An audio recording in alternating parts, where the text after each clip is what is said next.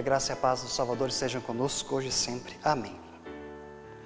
Muito bem, medo, fantasma. A gente, aqui na, na Congregação Redentor, com a juventude, uns anos atrás, a gente foi na noite de terror do Play Center. Era quase uma instituição paulistana, né? As noites do terror. Muitos iam, se divertiam e o Play Center fechou, né? Mas ainda na memória de muitos, eu lembro que a gente foi com a juventude uma vez aqui. E foi bem divertido, né? A Noite Maldita. Trem Fantasma, alguém gostava de ir quando era pequeno? Eu, eu queria muito ir Trem Fantasma. Meus pais não deixavam quando era muito pequeno, né? Trem Fantasma. Depois de adulto a gente já. Né? Sem graça, né? Montanha Russa. Alguns gostam, outros morrem de medo né, de montanha russa. É divertido para uns e para outros não. O medo tem um poder estranho sobre a gente. Né? A adrenalina que vem parece que vicia muitos. Mas uma coisa é brincar de ter medo, outra é o medo de morrer, por exemplo. São medos, parecem diferentes, né? O medo que a gente não controla com o controle remoto, ah, passar, passar esse canal aqui, esse filme está me dando muito medo. Gritos em uma montanha russa ou nas noites do terror do Play Center são sinônimos de diversão. Mas quando a gente ouve gritos de alguém sendo atacado na rua, por exemplo, é desesperador, não é? A gente conversou na hora otorã sobre isso essa semana. O que, que a gente faz né, quando alguém grita na rua? Alguns têm vontade de se esconder mais ainda. Né? Opa, tá? a gente, talvez a primeira coisa nem é o que está acontecendo, vou lá ver aqui para ajudar. Opa, vou ficar quietinho aqui na minha. Né? Quando ouvimos os gritos de uma mulher sofrendo violência no apartamento vizinho da gente, a dor de alguém que viu um filho morrer. E aí, esse grito não é legal, né? Não há riso, não há alívio. São gritos difíceis que provocam medo em nós, que incomodam, tem um desespero envolvido. Em geral, acidentes que provocam morte trazem pânico e gritos. E de repente, uma chuva de verão, como agora no hemisfério norte, né? Ou um passeio de barco pode virar uma tragédia, com gritos que traumatizam, que ficam ecoando por muito tempo, quem sabe a vida inteira. Agora pensem no dilúvio, a gente leu há pouco de Gênesis 9, né? Dilúvio não é uma história muito agradável assim, de se contar fora da barca. Dentro da barca parece tudo muito bom. Né? Ou não, né? Imagine você preso por meses, quem sabe um ano preso. É uma discussão sobre o tempo que ficaram dentro da arca, né? a família de Noé. Ouvindo a destruição que acontecia lá fora. Os gritos de pessoas nos primeiros dias. As ondas batendo nas paredes da arca. O som daquela. Sabe aquele som de madeira fazendo pressão? Sabe se vai aguentar? Gritos. É um dos acontecimentos, mais tristes da história humana e registrados na Bíblia. Por que, que é triste? Porque quando o Senhor viu que as pessoas eram muito más e que estavam sempre pensando em fazer coisas erradas, Deus ficou triste por haver feito os seres humanos. O Senhor ficou tão triste, com o coração tão pesado, que disse: Vou fazer desaparecer da terra essa gente que criei, e também todos os animais, os seres que se arrastam pelo chão e as aves, pois estou muito triste porque os criei. É triste, esse relato é muito triste. É Deus dizendo: os meus filhos, o ser humano que eu criei, não tem jeito. O Pai, o Criador, triste por causa da sua criatura. Não é uma imagem de Deus que nos, talvez nos agrade muito, né? Deus dizendo, agora vou acabar com tudo. Não vou acender a luz daqueles que estão com medo no quarto, né? Eu vou acabar com o medo de uma vez por todas. Não é à toa que ao sair da, da arca, da barca, tem um culto feito a Deus. Há um culto, e é o texto de Gênesis hoje, no capítulo 9. Há um olhar para a natureza se recuperando, as folhas, as folhas verdes brotando, os animais se reproduzindo. E aí é muito bacana que aí Deus mostra todo o seu cuidado, né? não só com Noé, mas com toda a criação de novo. As nuvens ainda viriam. Cada nuvem no céu que viria relembraria para aquela família de Noé, para os seres humanos, dos dias intensos de maldade humana, do medo e do horror do juízo do Deus justo. Deus, então, sabendo que o medo é um tormento para nós, ele oferece um remédio antecipadamente. Quando eu cobrir de nuvens o céu e aparecer o arco-íris, então eu lembrarei da aliança que fiz com vocês e com todos os animais, e assim não haverá outro dilúvio para destruir todos os seres humanos. Olhar para o arco-íris e acender a luz do quarto escuro, né? Ops! Deus está. Apesar de tudo, outro dilúvio, não. Pula para milhares de anos depois, para a leitura do Evangelho de hoje. Os discípulos no mar da Galileia. Eles estavam no barco. O vento começa a soprar, as ondas começam a deixar os tripulantes apreensivos. Estavam remando com dificuldade porque o vento soprava contra eles. Agora imagine você, você está no meio de um lago, de um bar, com um barquinho, né? Com remos, de noite, e começa, e você não começa a pensar, poxa, será que eu vou conseguir chegar do outro lado, né? Estavam com dificuldades. Eles iam para Betsaida, mas lá norde, noroeste, nordeste, né? Nordeste. Provavelmente saindo daqui, mais ou menos dessa, dessa região, indo para lá. O lago tem 13 quilômetros de largura, mais ou menos, seu ponto mais largo. Então, João diz que eles já estavam 5 quilômetros já remando. Estavam num lugar longe da terra. Não era fácil voltar. Eles poderiam estar a quilômetros de distância da terra. Não era assim, 100 metros, né? Opa, vamos lá. Quilômetros, na escuridão. E no lago a coisa só piora. O vento continua, as ondas aumentam e parece que não há como escapar. Será que o barco vai virar? E a água, como na história de Noé, traz o horror da ameaça da morte. A gente não lê o texto que veio antes do Evangelho, mas lendo o texto que vem antes, a gente vê como as coisas mudam rapidamente na vida. Não é assim nas tragédias? Você não espera, uma chuva de verão, o rio enche, pessoas morrem, a casa é destruída. Há poucas horas atrás, os discípulos estavam vendo Jesus alimentar uma multidão com cinco pães e dois peixes, multiplicados por Jesus. Multiplicar comida. Eu deixei dois pãezinhos ali. O pessoal perguntou: é para tirar, pastor? Não é para deixar ali. Então, ali os dois ali ainda. O que, que a gente faz para multiplicar aqueles pães ali?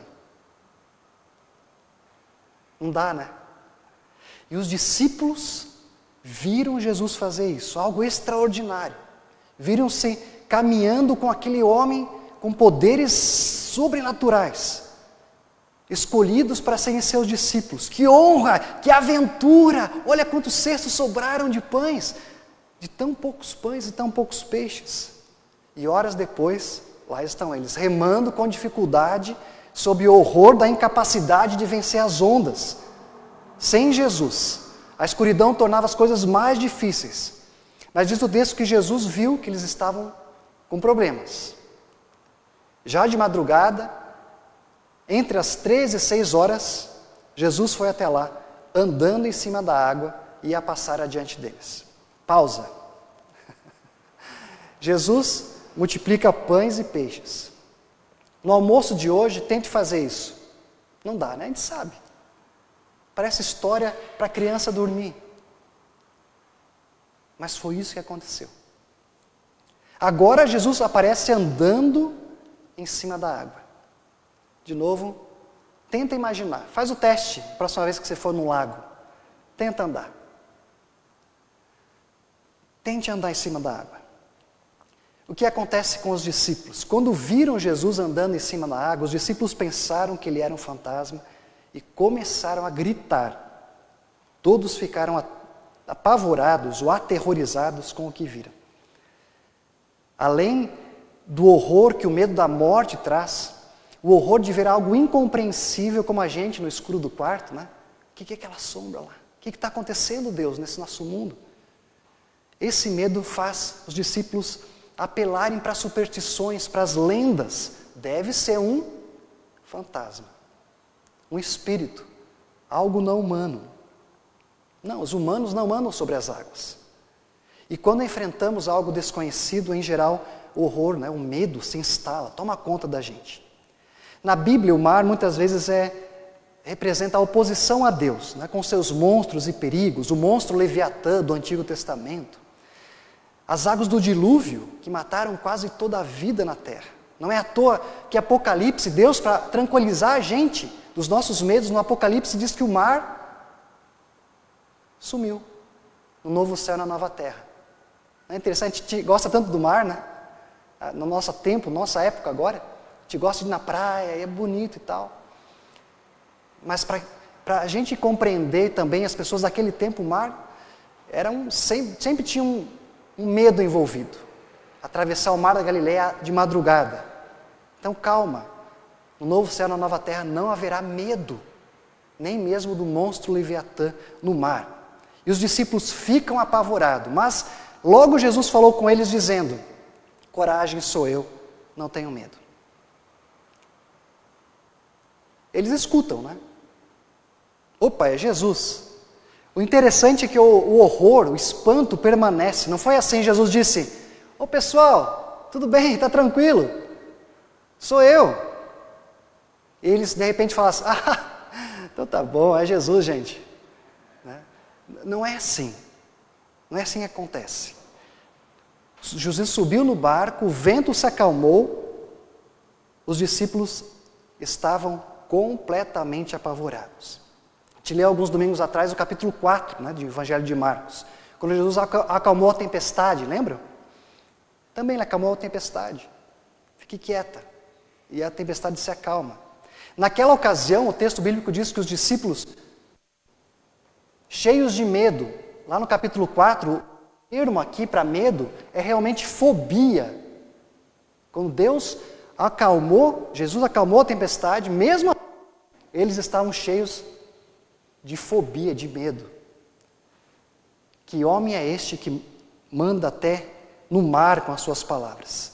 Quem é este? Eles perguntam. Aqui no nosso texto, algum tempo depois, o texto diz que eles continuam perplexos. Fantasma? Não, não, é Jesus, mas andando em cima da água. Mateus, no seu evangelho, diz que Pedro tentou caminhar, lembra? Na água. João diz que eles o receberam com alegria. Estranho, então, se contradizendo. Talvez fosse o que eles tivessem sentido, essa mistura, né? De sentimentos. Alguns o adoraram, inclusive. Mas aqui, Marcos revela que eles estavam completamente apavorados. E não era somente porque eles não compreendiam que Jesus não era um fantasma, era mais do que isso. Eles ainda não entendiam quem era Jesus. Olha o que diz o texto, é uma passagem até meio estranha, né? É que a mente deles estava fechada e eles não tinham entendido o milagre dos pães. Parece que uma coisa não tem nada a ver com a outra, né? Na verdade, eles não entenderam quem Jesus é ainda não entendiam quem Jesus era. Quando a gente apenas vê os pães sendo multiplicados ou o homem que caminha sobre águas como um fantasma, não entendemos o grande milagre da nossa vida. Nós precisamos ver quem é Jesus. Afinal, quem é esse? Que não é um fantasma, que anda sobre as águas, que ordena a não termos medo, que diz: sou eu. Quem é Jesus? Sei que parece uma pergunta bem infantil para fazer na igreja, né? para nós, mas é a pergunta que a gente precisa se fazer todos os dias, para nos maravilharmos diariamente com o que está acontecendo com a gente, hoje, amanhã, terça, quarta, quinta. Quem é Jesus? Que a gente diz que habita em nosso coração, que a gente diz Senhor, Jesus é aquele de quem fala Jó no capítulo 9. O Deus que sozinho estendeu o céu, que pisou sobre as costas do mar, costas do mar. Sobre quem falou Isaías, sobre o último dia, naquele dia o Senhor pegará a espada, a sua enorme, forte e pesada, ferirá o monstro Leviatã, a serpente que se torce e se enrola, a, a imagem de novo do medo do mar, né? E ferirá o monstro Leviatã. O Senhor matará o monstro que vive no mar. Quem é Jesus? Ele é o Deus que se apresenta a Moisés no monte e diz: Eu sou quem eu sou. Isso os discípulos ainda não tinham muito claro para eles, na sua mente. Que Jesus é o Criador. Jesus, que nós adoramos aqui nessa igreja hoje, é o Deus Todo-Poderoso que pode fazer chover até ter um dilúvio, mas não faz mais. Mas que um dia vai ressuscitar todos os mortos. É o Deus que conhece o nosso pensamento. O que você está pensando agora? Deus sabe. Que pode multiplicar os pães, que a gente não pode. Ele, Jesus, é Yahvé. Com ele, todas as pessoas serão confrontadas no dia do juízo, quer queiram, quer não. Quer queiram, quer não. Milhões, bilhões de pessoas não creem nesse Deus. Mas quer queiram, quer não, encontrarão esse Deus no dia do juízo. Não há como escapar dele. Não há como se esconder. Jesus é o Deus do dilúvio. E os discípulos, no meio da noite, quem vem? Eles veem Deus. Qual seria a nossa reação? Qual seria? E aí Deus esse Deus Todo-Poderoso, encarnado, sobe no barco. Ele não era um monstro do mar, nem um fantasma. É o Deus humilde que sobe no barco ao lado deles. É o Deus que abriu o mar do Egito e que ofereceu maná no deserto. O Deus que multiplica a comida e acalma a tempestade, agora no barco com eles. É o Deus que nós esperamos e que retornará. Virá para nos livrar de todo sofrimento ligar finalmente a última luz. Acabou o medo. Jesus é o Todo-Poderoso que precisava então enviar mais tarde o seu Espírito Santo para abrir as nossas mentes, para confessarmos com Pedro: Tu és o Cristo, a nossa salvação. A ponto de espantados com seu amor, nós dizemos: Senhor, para quem que a gente vai? Está escuro aqui. Está escuro, Senhor. Para quem iremos? Antes do dilúvio, Jesus, Deus Todo-Poderoso, olhou para a sua criação e ficou triste.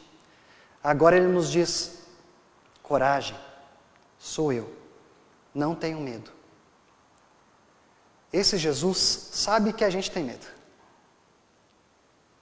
Que precisamos dele para não sermos destruídos pela maldade em nós e nesse mundo, para não cairmos diante dos terrores da vida. É o Deus que se aproxima revela-se e nos encoraja. Morrendo na cruz, ele continua mantendo a sua promessa de cuidado conosco, de amor. Ele é o Deus do arco-íris, da vida nova. Na ressurreição, ele precisa dizer novamente às mulheres assustadas: lembra? Não tenham medo. Em nosso batismo, ele nos diz: não tenham medo. Vocês não estão entendendo muito, mas eu estou colocando a fé aí no seu coração. Não tenham medo. Na ceia, ele diz para nós: Eu estou aqui. Não tenham medo. Eu perdoo vocês. Um dia ele vai retornar visivelmente, mais uma vez, poderoso, e todos os olhos o verão. Não, não será um fantasma. Ele virá com seus anjos e todo o sofrimento vai terminar para os que são dele. Claro, temos muitos medos ainda. Nos preocupamos com o futuro. Quem não tem medo, né? Do futuro. O que vai acontecer com a minha família? Nos deixamos levar por maldades do nosso próprio coração, lutamos com as nossas incapacidades. Esquecemos que não somos mais escravos, não precisamos ser escravos do medo da morte. Sentimos culpa até por termos medo, sabendo e crendo nele, sabendo quem ele é. Imperfeitos, amedrontados, muitas vezes nós olhamos para o arco-íris, né? para a cruz, sabendo da ressurreição e ainda temos tão pequenina fé, tão pequenininha, né? e temos medo. Nos desesperamos com os vírus que aparecem. Achamos que os monstros podem nos afastar da vida. E quantas vezes a gente grita? Quando a gente cresce, a gente disfarça o grito muitas vezes. A gente grita bem quietinho em casa, no coração da gente. E grita, e grita. Enquanto a gente está debaixo do arco-íris, enfrentaremos medos, terrores. A água causa medo ainda. Né? Uh, uma das experiências que eu tive lá em Moçambique, essa aqui é uma foto lá da, da vista que a gente tem do Centro de Formação Cristã da Igreja de Moçambique. É... E o Zambeze. Bem bonito, né? Mas logo que a gente chegou, eles falaram: não vão lá sozinhos. Tem crocodilo e hipopótamo. Mas é lá que as mulheres vão, todos os dias com os seus filhos, sofrendo com medo também de serem atacados para pegar água. Então a igreja teve uma ideia bem bacana: vamos trazer água com uma bomba. Tem uma comunidade que mora ao redor, tem umas casinhas, né? Não tem energia elétrica, não tem nada. Casa de barro com palha por cima. Então a igreja fez uma bica d'água. Olha que interessante, né? Bonito, né? Bonito. E todo cheio né, de, de poder, né? Vou falar agora aqui, as autoridades locais presentes, e eu comecei a falar sobre uma água da vida para a gente. E comparando com Jesus, a água da vida. Olha, onde tem água, cresce planta, onde tem água, tem verde, tem vida. E aí falei de Jesus e tal. Tá tudo certo. Mas depois que eu terminei de falar, o, é como se fosse o prefeito da região, foi ter a palavra dele, né, político da região, ele começou assim: é realmente a água traz vida, mas ela também pode trazer a morte. É isso, é. na hora eu não ri, viu, Claudinho? E ele tinha razão, ele explicou. Se essa água não for tratada, ele conhecia muito mais a realidade do que eu, né? A água do rio está contaminada. Se vocês não ferverem essa água para tomar, a água pode matar vocês.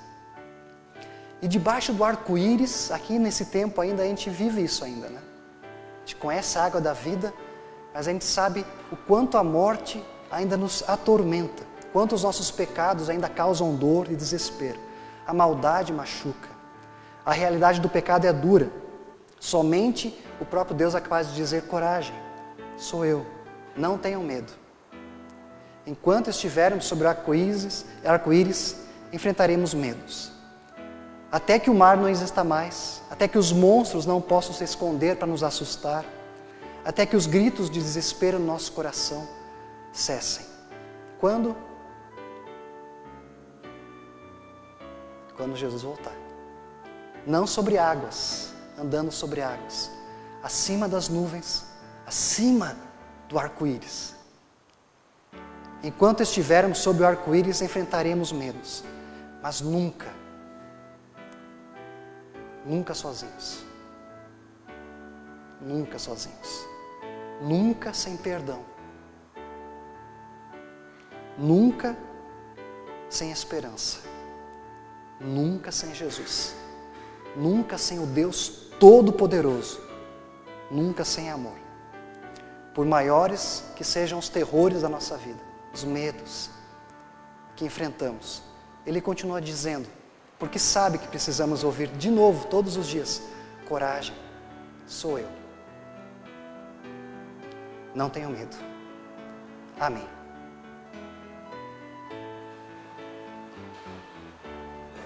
Que a paz de Deus, que excede todo entendimento humano, guarde a sua mente e o seu coração para a vida eterna em Cristo Jesus. Amém.